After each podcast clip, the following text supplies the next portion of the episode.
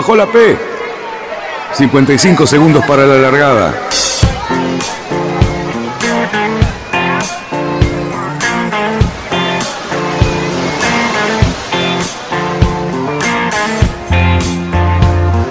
Así comienza Radionautas. Toda la información de la náutica argentina. Vamos bien, vamos bien. Orsa, Orsa, Orsa. Vamos bien. Orsa, Orsa, Orsa. 5, 4, 3, 2, 1. ¡Largamos! Buenas tardes, radionautas, ¿qué tal? Viernes nuevamente, muchachos, venimos de un día feriado el de ayer y vamos hacia un fin de semana un poco fresco y creo que sabemos, los integrantes de este programa, quién tiene la culpa de este frío, al menos en este programa de hoy. Así que ya Cali nos va a decir quién es la culpable. ¿Cómo estás, Luisito? ¿Qué tal? Pablo Janelli, el lobo. Bueno, muchachos, ¿cómo andan ustedes? La verdad que nosotros tenemos la suerte de contar entre la gran cantidad de amigos que tenemos con una mujer que tiene características excepcionales, no solamente como persona, sino además por la cantidad de desafíos que afronta. Hoy la tenemos con nosotros ni más ni menos que a Paula Cavicchia, quien además de todas las cosas que ya hizo, ahora también se fue y volvió de la Antártida. Paula, Qué placer que estés con nosotros. Hola, hola a todos. ¿Me escuchan bien?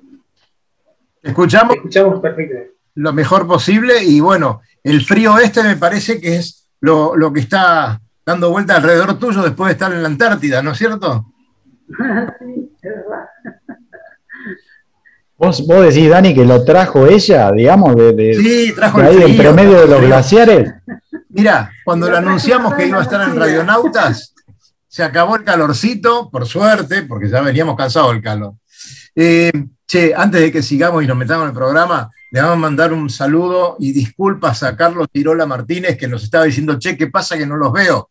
Así que un abrazo, Carlos, que estés muy bien. Así que bueno, a disfrutar de ese programa que, se las trae, ¿eh? Vas a ver toda la información que tenemos. Adelante, Cerruti y Caviquia, que quiero, quiero enterarme de todo lo que hizo esa chica. Paula, ¿Cómo se decide ir a la Antártida? O sea, ¿cómo fue la, convocatoria? ¿Por dónde te llegó? ¿Cómo fue la cosa? ¿Cómo decidiste hacer ni más ni menos que uno de los viajes más emblemáticos que tenemos los navegantes a vela? Bueno, te cuento, el, viste que eh, hacía un año que ya había estado, hice el tramo Buenos Aires-Ushuaia con el Caoba, eh, y ahí es como que en ese viaje, cuando llegamos a Ushuaia, es como que pensé en más, en, querer ir más al sur. Y, viste cuando uno tiene un deseo, pero dice, bueno, nada, no más que un deseo, ¿no?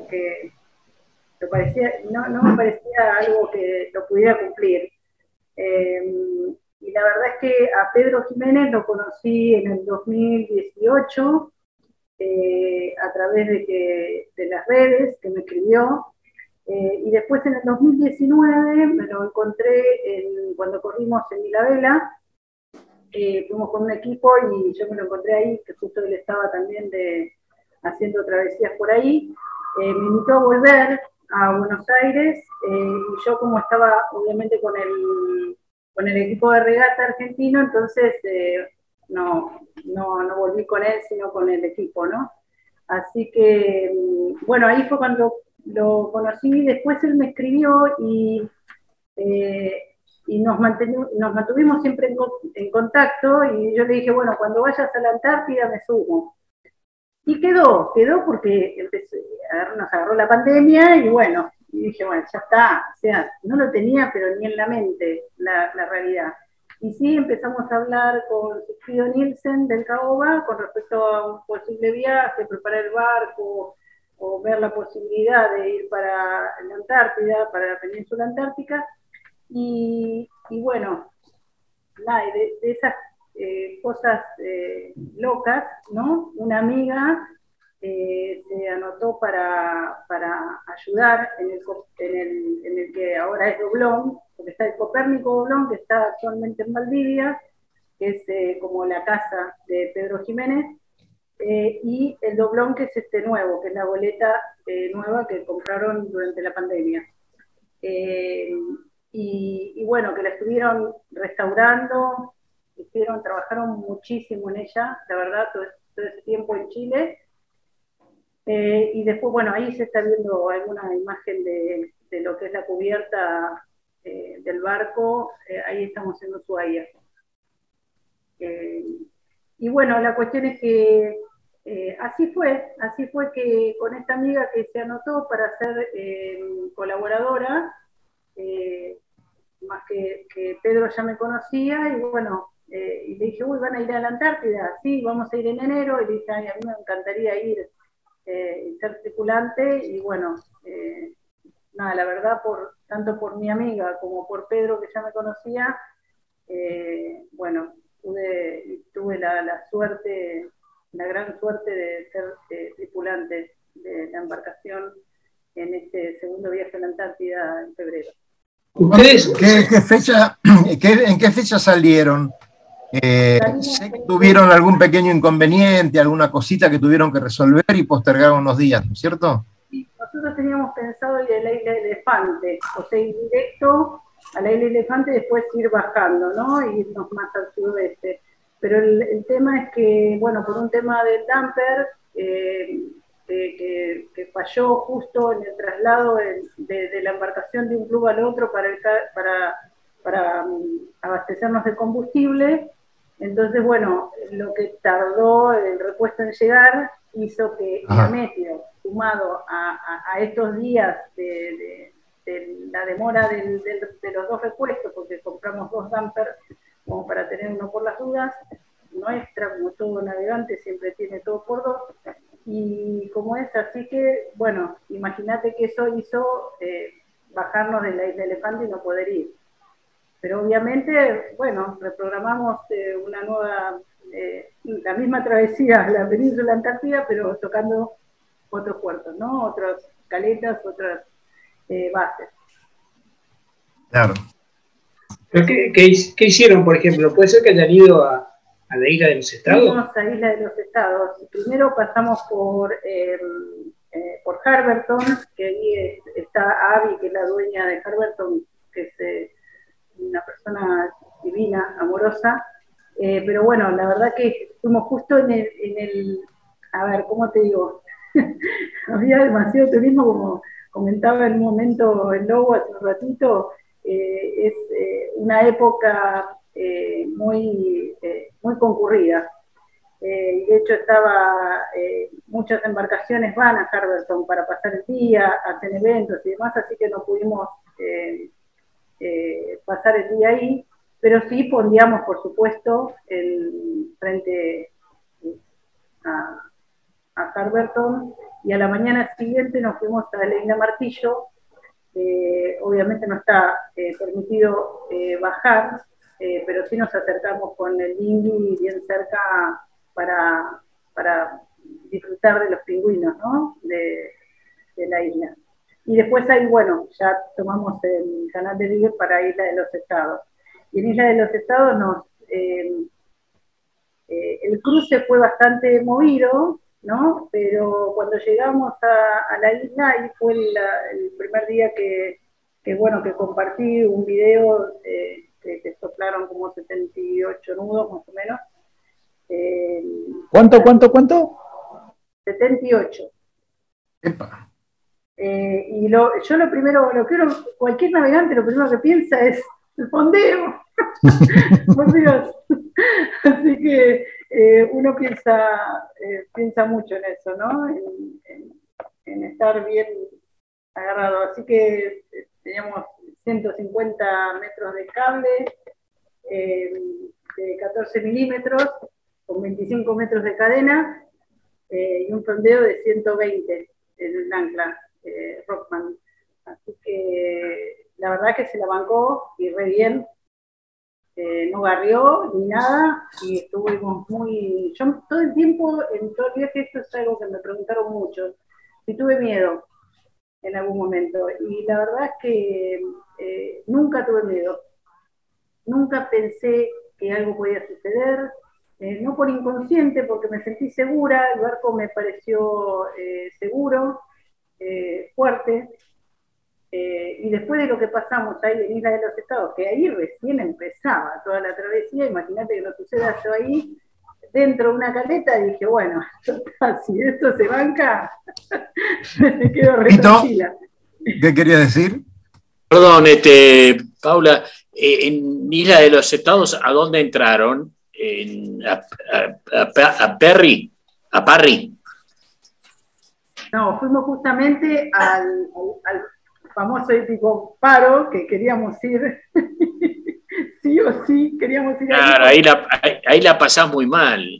Claro, el tema es que eh, el, año anterior habíamos ido pasado bien al sur con el caoba y, no pudimos por un tema meteorológico, viste que son bastantes millas hasta el otro extremo, así que bueno, ahí se está viendo justamente.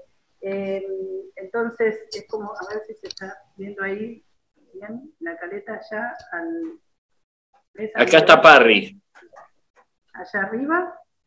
Eh, y bastante buena, o sea, eh, yo considero que, es, este, que estuvimos más allá que se sopló la vida ahí, la verdad. Pero, pero imagínate lo que estaba soplando afuera. Con, eh, claro, claro. bien ahí, ¿no? Ahí se veía bien.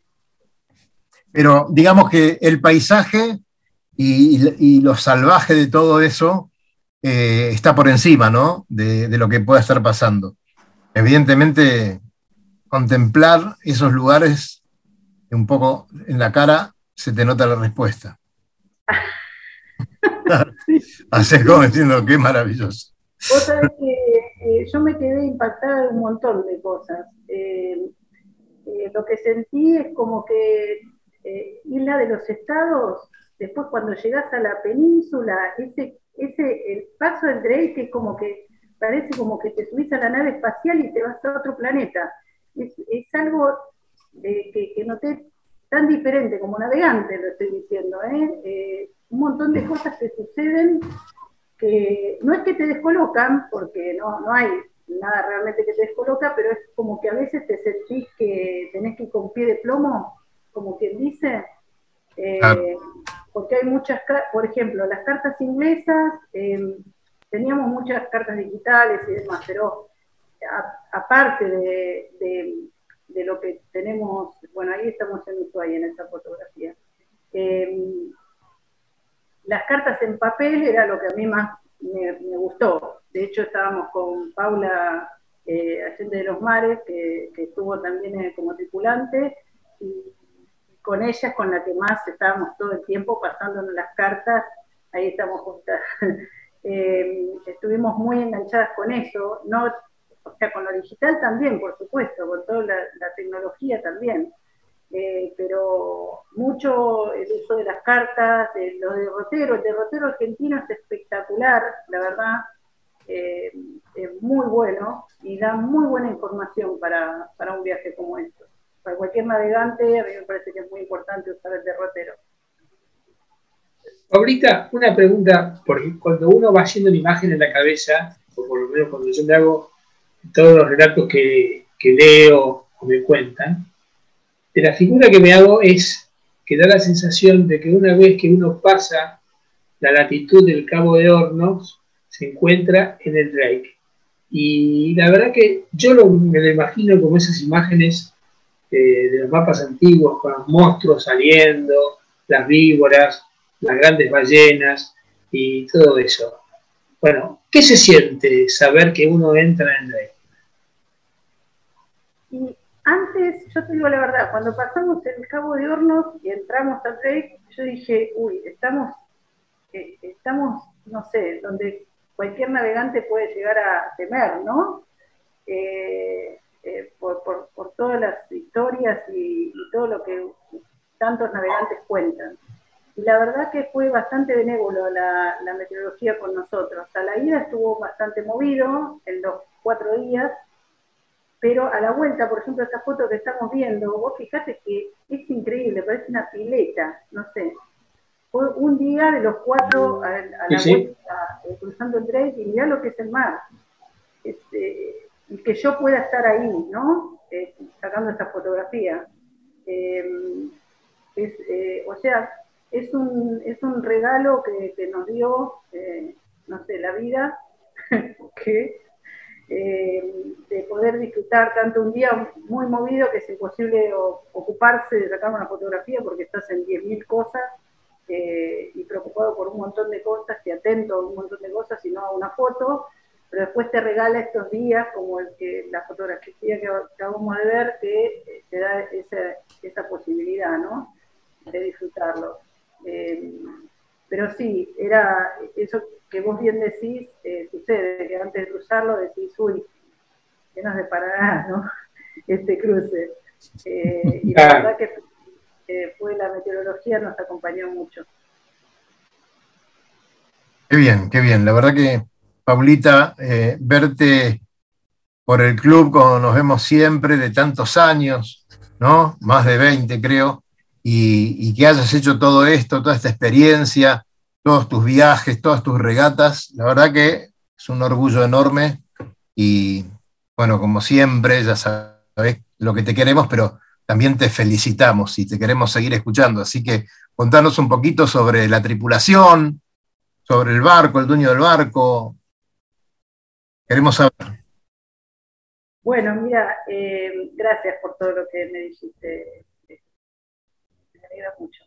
Eh, bueno, el dueño del barco y armador es eh, Pedro Jiménez, es eh, un navegante de años, español, siempre navegó, bueno, en otras latitudes, hasta que se animó a venir acá al sur hace unos años, así que una persona con mucha experiencia náutica, pero con una, con, una forma de ser que yo no la encontré en ningún navegante en ningún navegante, ¿eh?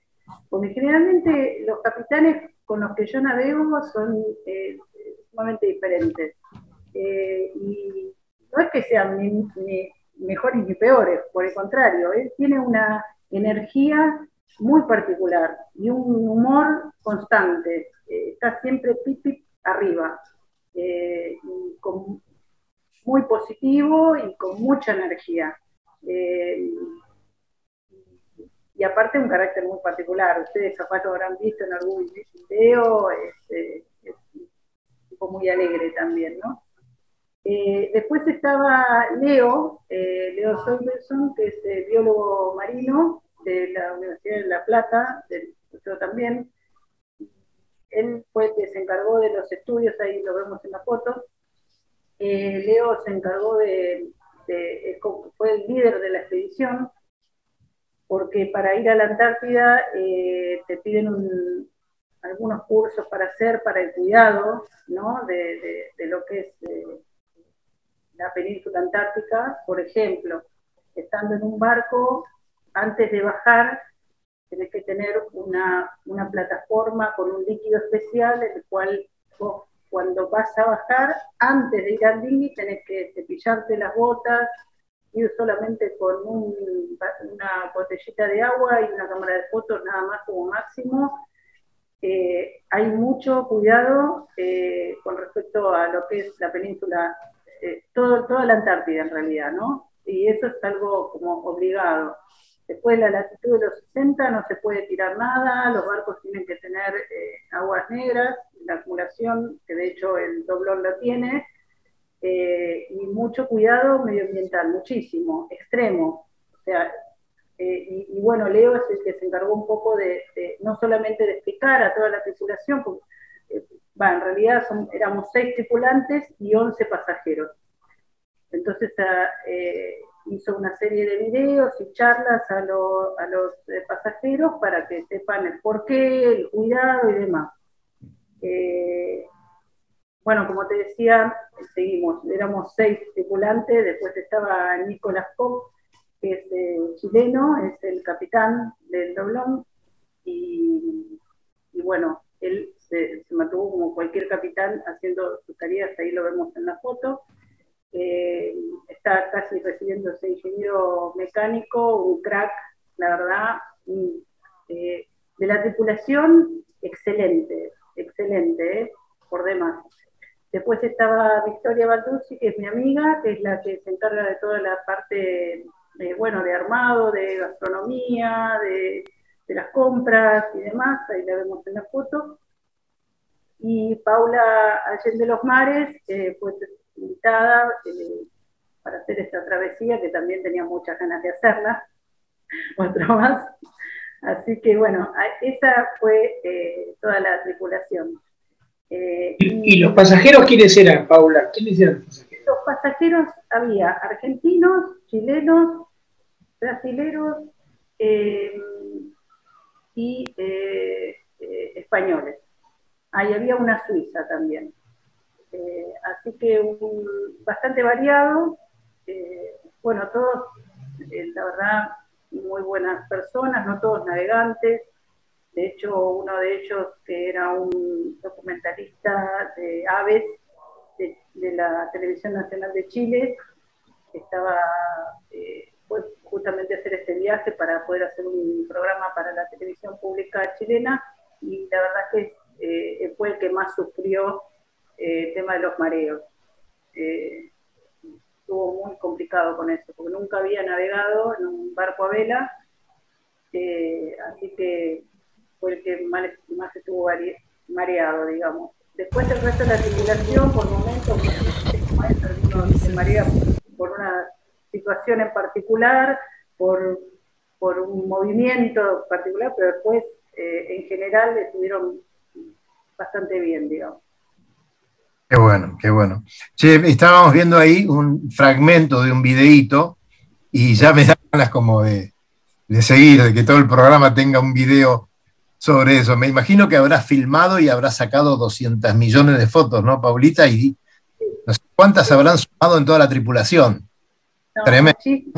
Muchísimo, y ahora eh, estoy recopilando, como llaman, de todo eh, lo que pide a, la producción de, la IEC Producciones, que es el que se va a encargar de hacer la edición de todos los videos y fotos ahora están terminando lo del viaje de Caoba, imagínate que tengo que empezar a mandar todo la Antártida, así que y es un trabajo muy arduo porque son muchos videos, como vos bien decís, muchas filmaciones eh, y, mucho para, trabajar y para mostrar, porque bueno, cada uno lo muestra a su manera y la fotografía la saca en base a lo que a uno le parece más llamativo. A mí me, me llama mucho la náutica y me llama también mucho la naturaleza. Entonces también fotografié muchos y hice muchos videos de animales, como por ahí está la foca leopardo, ahí hay un pingüino que encontramos, mira, un pingüino albino, ¿puede ser? Entre todos los pingüinos, eh, eh, bueno, nada, eso es una, una una muestra de, algunas de las cosas que a uno le llama mucho la atención. En el caso mío, la naturaleza a mí me, encanta. Fueron muy interesantes los videos de Allende los Mares, porque narraba un montón de circunstancias de convivencia, situaciones más bien cotidianas, con, con una frescura muy linda. Me parece que la encargada de todo eso, Paula, la, gente de los mares, era, logró, eh, logró pescar bastante bien el clima de a bordo que se vivía. El clima fue muy bueno todo el tiempo. Eh, la, circulación, la verdad es que nos combinamos muy bien. Hicimos guardias de seis horas, que para mí en un principio me parecían muchas para hacer nocturnas, por ejemplo, porque eran muy cansadoras eh, pero bueno, la llevamos, como bien se planteó, las seis horas, día dos. Eh, bueno, a mí me tocó con, con Victoria y después el capitán con Leo y, Pedro el armador con Paula. Así que nos que a veces no, eran totalmente rígidas, porque a veces obviamente estábamos todos, pero, pero bueno, la verdad que lo manejamos, lo manejamos bien y nos llevamos muy bien.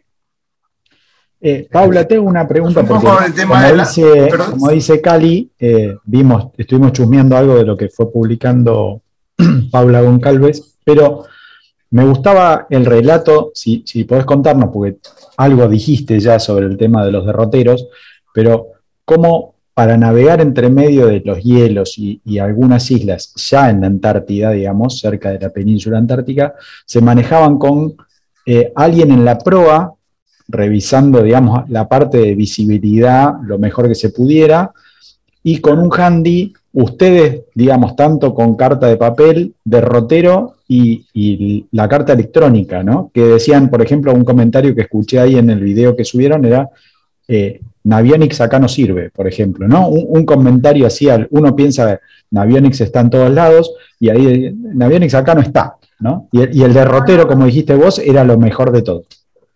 Tal cual, eh, ustedes pueden abrirlo ahora, su, su y van a ver que en la mitad del break se corta. No, está, no existe la, la, Antártida ahí. Así que eh, te imaginas que usas otros, otros sistemas electrónicos, pero mucho la carta en papel y los derroteros. Eso para mí por lo menos fue muy importante. Igualmente hablé con muchísima gente que ya había viajado, imagínate. De hecho, a la misma altura estábamos en comunicación con Aurora, que Aurora Caneta salió dos días antes que nosotros, y, estaban los chicos de la Antártica también que, que habían vuelto, y bueno, entonces uno va teniendo comunicación con varios que viajaron, pasándose información, waypoint, puntos importantes, cosas que hayan pasado, entonces uno va recolectando esa información, más los derroteros, más la carta, vas con bastante información, pero si vas a la nada, ¿no? Eh, y con poca cosa es como, me parece como muy jugado y peligroso, ¿no?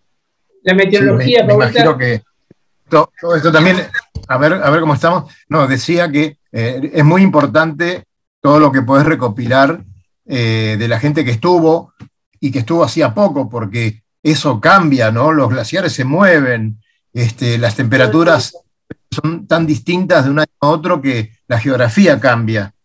¿No, Paulita? Esto pasaba, por ejemplo, en algunos canales o, en- o de hecho en el mar abierto también pasaba que, que vos ves un iceberg enorme y, uy, che, qué, qué rápido estamos caminando. Y resulta que, bueno, vos estás caminando, pero el iceberg también está caminando y capaz viene Claro. en, en Claro. diferente velocidad y diferente dirección y vos decís, bueno, ¿cómo es? Y te está moviendo y ves, y van algunos, eh, se mueven rápido.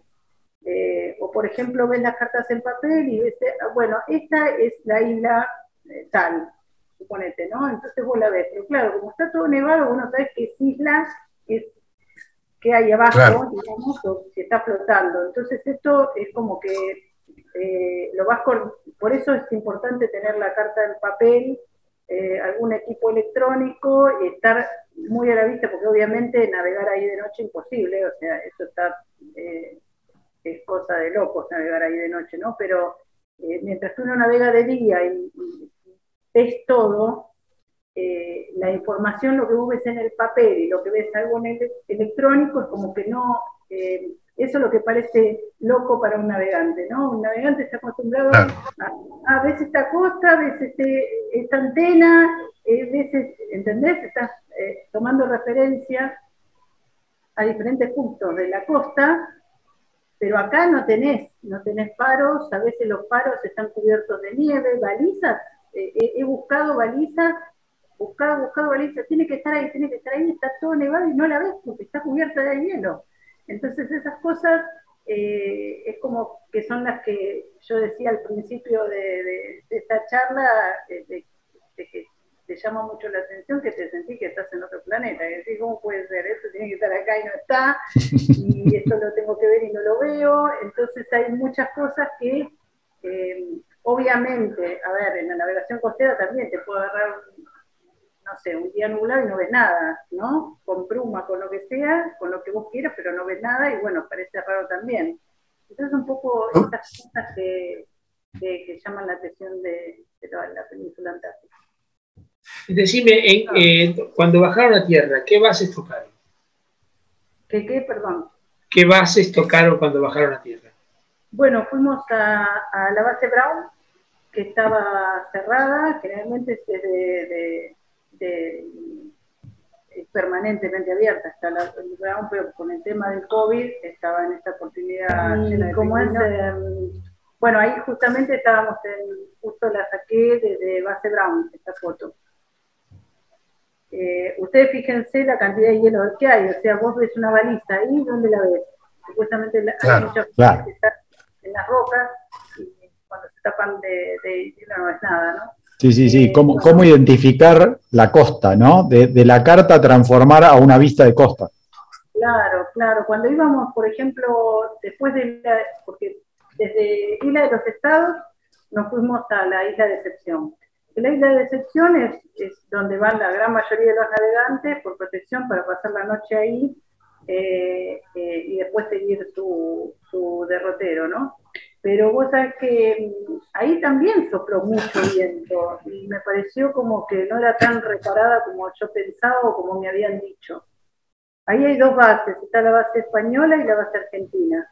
Eh, ambas estaban, esas sí estaban abiertas, pero obviamente no pudimos no se puede bajar ahí. Por el tema del COVID no. Ahora, recién, porque nos están preguntando por, por el chat de, YouTube, eh, si, de noche, eh, bueno, había navegación también con alguien en la prueba. Bueno, recién comentaste que no, que no, de noche no estaban navegando. Eh, ¿qué, ¿qué, hacían? Digamos, tiraban el ancla de noche, se quedaban con una guardia activa con motor encendido, o sea, ¿qué, ¿cómo era la rutina nocturna? la rutina era eh, poníamos, por ejemplo, decimos, vamos a, en este caso, por ejemplo, vamos a Bahía Charlotte, entonces de Isla Decepción a Charlotte calculábamos el tiempo de la navegación y ese tiempo que, que coordinamos siempre tenía que ser de día, con un changüí bastante importante de horas, ¿no? Por cualquier cosa que pudiera pasar. Y cuando llegábamos, por ejemplo, a, a, Charlotte, eh, tirábamos el ancla y ahí estábamos eh, ya de día, seguros, eh, y ya e, era de día y ya estábamos ahí para pasar la noche. O sea, jamás llegamos de noche a ningún lado, no navegamos de noche. Claro. Esta foto que estamos viendo es eh, la, primera noche que pasamos eh, en la isla Galindes, en la base de Bernaschi, que justo es,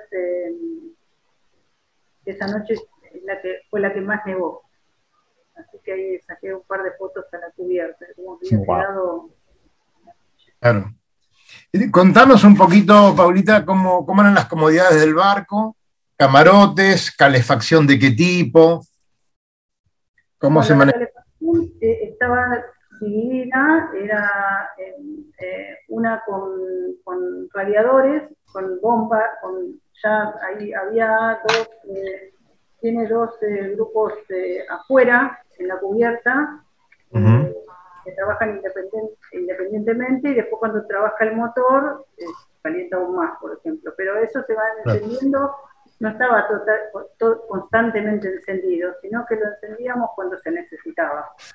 Eh, creo que puse, Luis, te mandé una foto de, de la temperatura. Sí, sí, vamos a chusmear un poquito. ¿Qué temperatura esa era la eh, temperatura exterior, a ver si la encontrás, que ahí está, esa está en el palo. Eh, nunca, yo la vi, o sea, por lo menos mientras que estuve despierta, ¿no? porque obviamente en algún momento tenía que dormir, pero el tiempo que yo estuve despierta nunca lo vi debajo de cero. En ningún momento, pero la sensación térmica con un poco de viento es terrible. Claro, claro, sí. Sí, sí. Eh, Paula, ahora quería compartir qué, qué, te parece, porque este videito me impresionó un poco.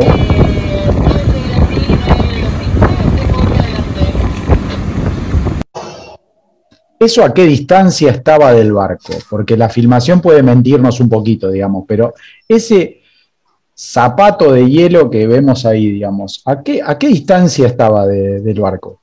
Son menos calculares que estábamos a unos 50 metros. ah, ahí nomás. Y ahí nomás porque del otro lado tenía dos más. O sea, esto era una banda, esta la, eh, de una banda y de la otra tenías. Entonces hay veces se unen los bloques, ¿viste? Los, eh, los témpanos o iceberg, o, depende del tamaño, ¿viste? Este era muy grande. Pero fíjate también eh, que abajo del agua eh, es mucho más ancho de lo que vos estás viendo abajo, ¿no? Fuera del agua. Sí, ahí si lo, si lo notan la parte más clarita del agua, se ve que hay hielo por debajo, ¿no? Sí. Impresionante. Eh, les, quería mostrar un poquito de comodidades del doblón que estaba preguntando Daniel, porque se ve que ya está por sacar un pasaje. Ajá. ¿Sí? Acá tenemos un poco de la misma página del amigo. Eh, esa es una foto que, teníamos. ¿Sí? Ese, es el. Eso para la, la, sala de juegos, ¿qué, ¿qué tiene? El salón, y imagínate que eso estaba lleno a la hora de la cena y el almuerzo, eh, se llenaba, porque ya 17 personas ahí completan todo para estar cómodas, ¿no? Es muy cómodo el barco. Esos dos, ese lugar, esa mesa que ves ahí, son dos freezer de pozo muy grandes. Eso que estás marcando ahí, correcto. Ahí es eh, uno típico de los camarotes, tienen zona de guardado muy seguro para que no se caigan las cosas, las cuchetas son bastante cómodas. Ahí tenemos los radiadores. Eso arriba del radiador, ¿ves los ganchitos? Sí. Ahí la ropa para que con el radiador. El perro no está invitado. A ver.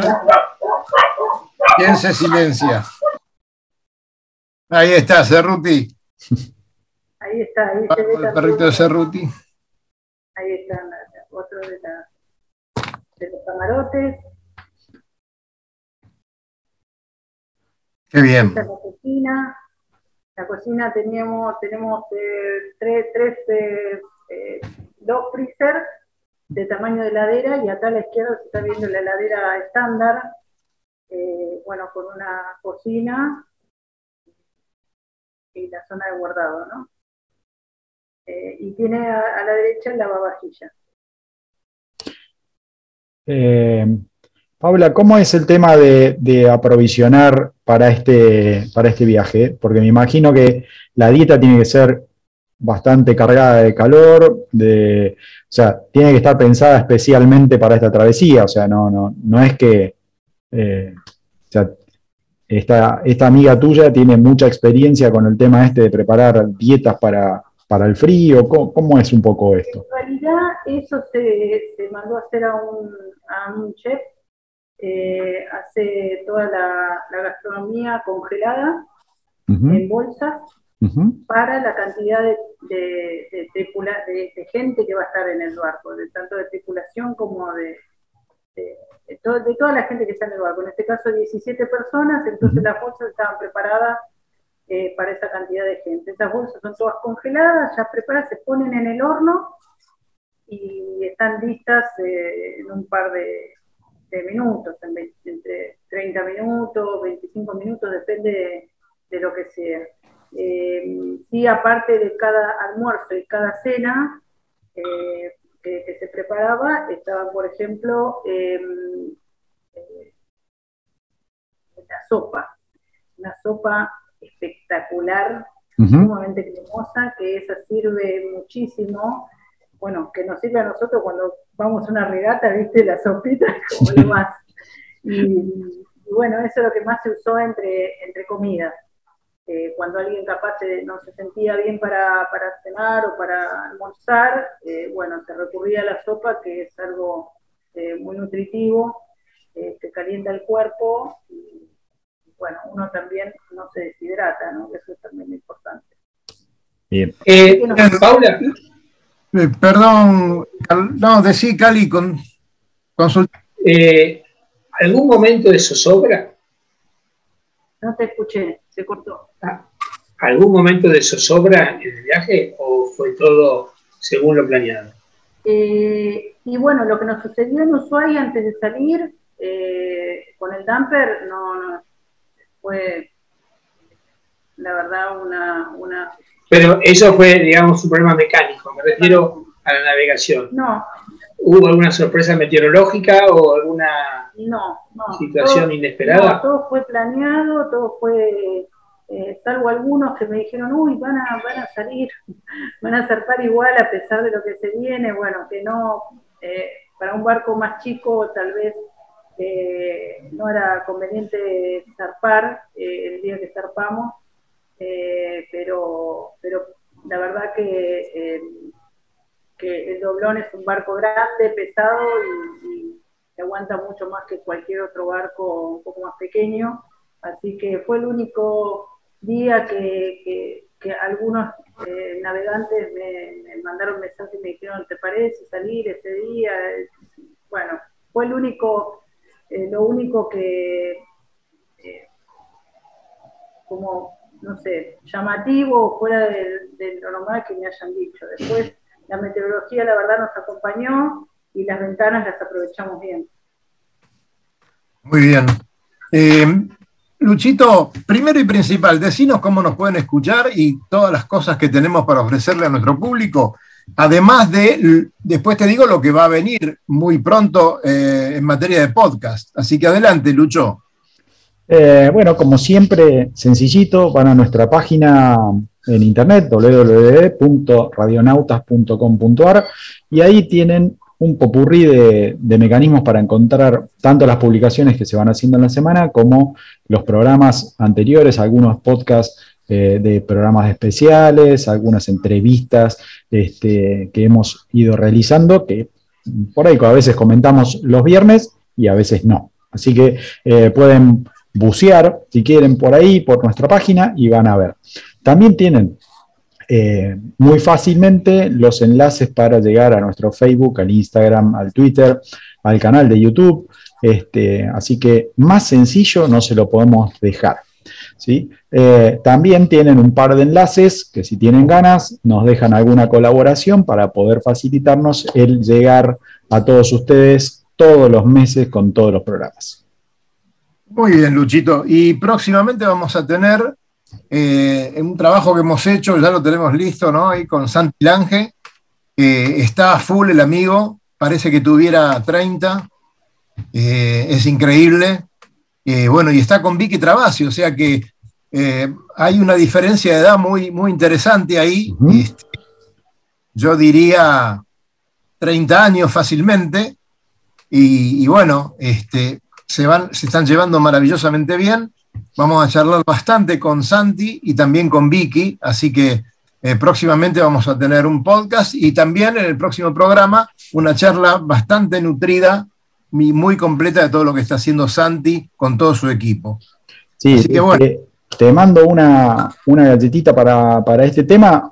Hoy publicaron en sus redes que eh, partieron el palo del, del, del NACRA este, y la verdad que muy bueno el texto de Santi porque puso, bueno, estamos empezando a llegar al límite real del barco y sin probar el límite no podemos saber hasta dónde llegar. Así que estaba hasta contento de haber partido el palo. Claro, por supuesto, que rompa todo ahora. Que rompa todo ahora. Así que, genial. Eh, Lobito, eh, contanos, ¿cómo andás? Tuviste una aventura muy bonita. Eh, Así que contanos a grandes rasgos qué es lo que pasó, qué es lo que hiciste y con quién. Bueno, este, realmente después de haber escuchado a Paula con su aventura, que realmente este año me quedó pendiente ese viaje porque lo tenía previsto, eh, haberla acompañado a Paula en ese barco, sino en el barco del, que supo ser del querido Mono de Milano. Este, me quedé con las ganas, espero poderlo hacer el año que viene. Así que ya voy a charlar más a fondo con ella para que me cuente eh, secretos para hacer esa aventura. En la mía ha sido mucho más modesta, ha sido una aventura terrestre por recorriendo la ruta 40, los siete lagos, en bicicleta. Bueno, era. Ahí está. Este, era una asignatura pendiente, eh, es un trayecto que lo hice reiteradas oportunidades, eh, pero siempre en carrera, con, en carrera de autos y que yo nunca podía ver nada. Y esta vez me pude dar el gusto de, con cuatro amigos montados en bicicletas, este, ir recorriendo piedra por piedra. valga la redundancia, porque entre ellos estaba piedra ganarse. Así que este, nos divertimos mucho, fue una muy, muy linda, muy linda experiencia. Hicimos eh, desde Santa Martín de los Andes hasta mm, Villa Langostura, lo hicimos en tres etapas de más o menos 40 kilómetros cada una. Y bueno, fortalecimos las piernas bastante.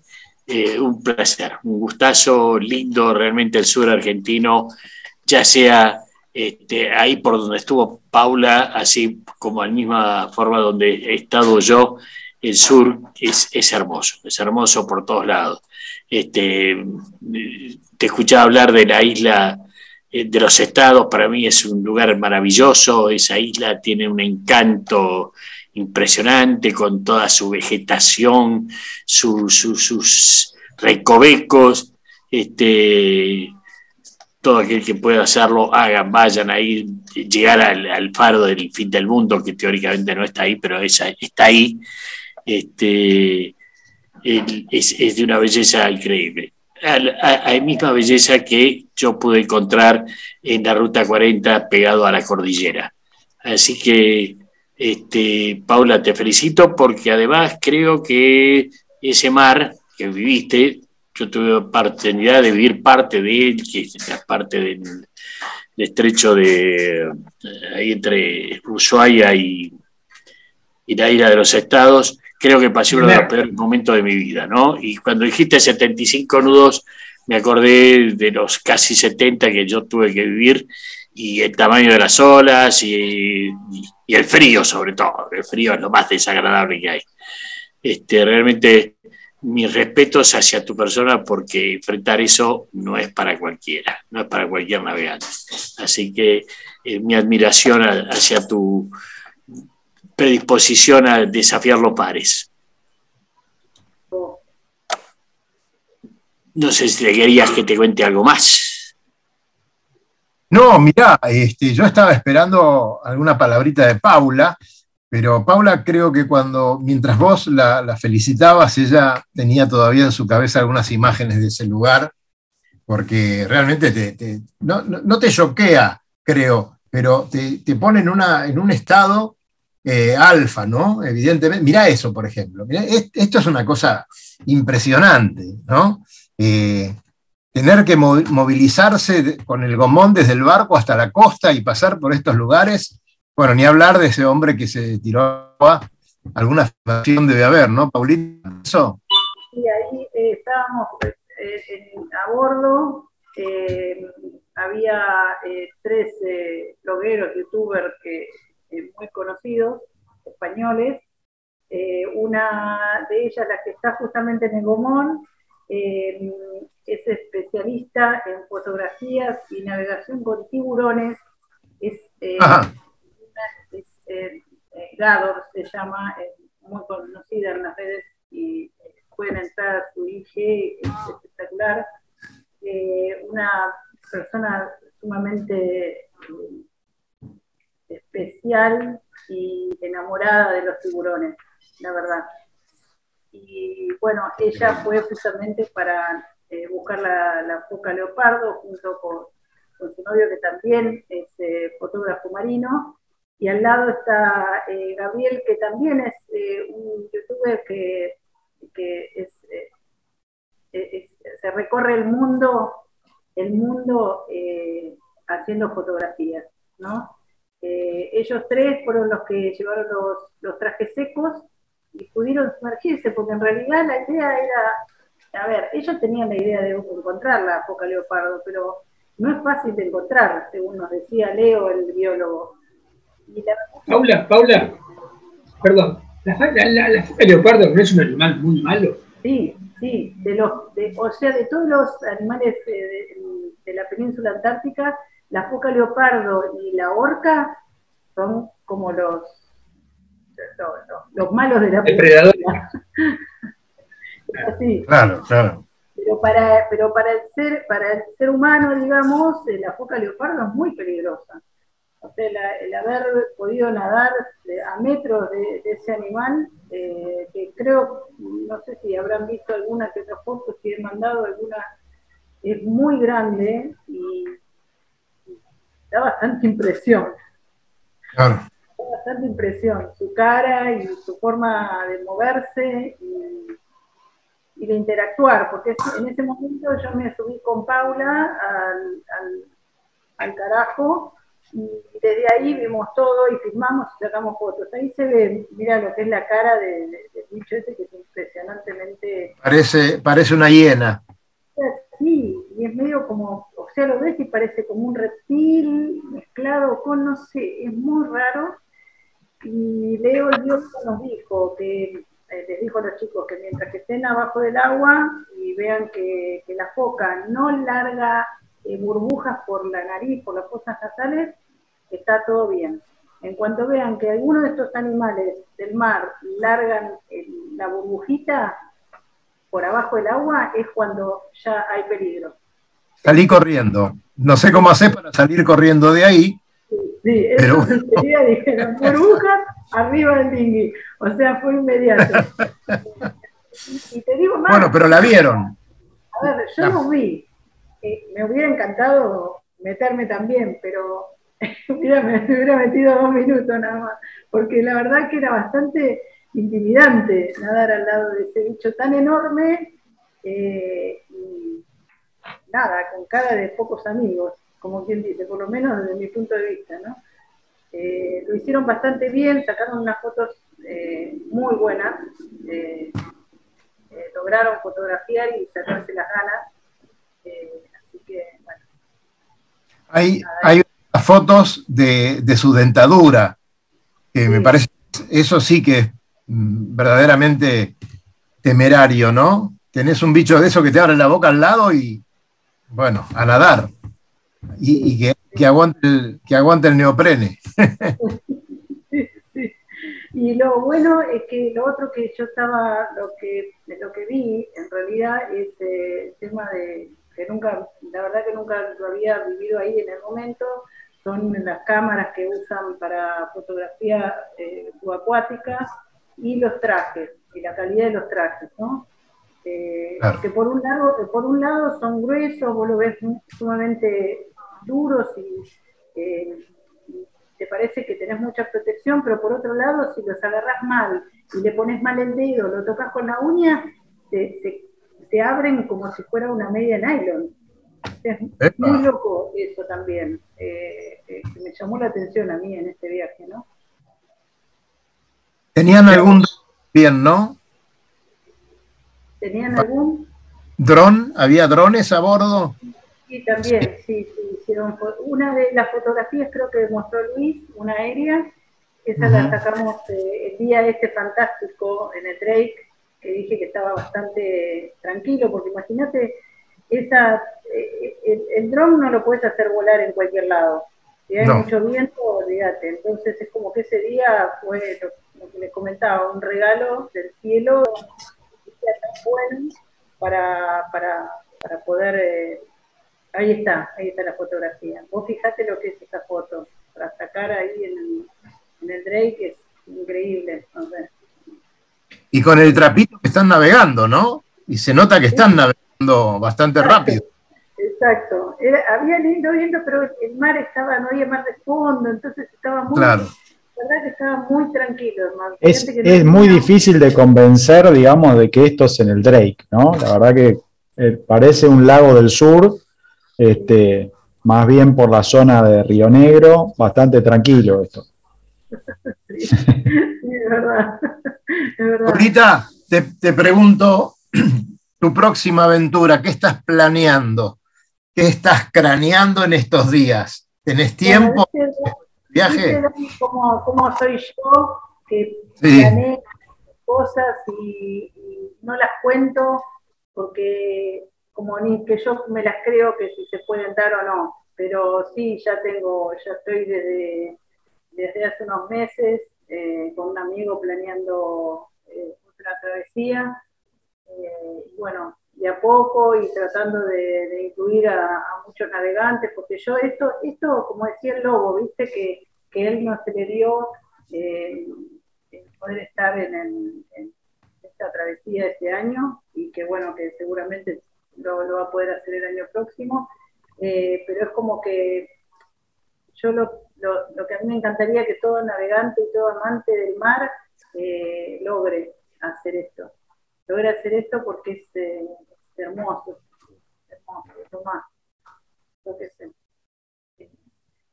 lo que yo puedo contar no es lo mismo que, que, vas a contar vos o que va a contar el lobo o que va a no, pero, pero ¿sabés qué? Transmitís el entusiasmo y las ganas de al menos planearlo y hay muchas cosas para planearlo. Tenés que coincidir con, varias cosas, tenés que contactarte con la gente exacta eh, y bueno, y eso es una logística bastante difícil que vos la tenés muy aceitada por lo visto.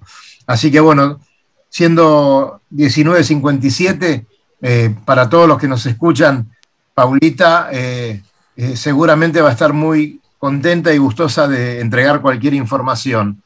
Y como dijo, también ayudarles y darles una mano para, que lo puedan hacer.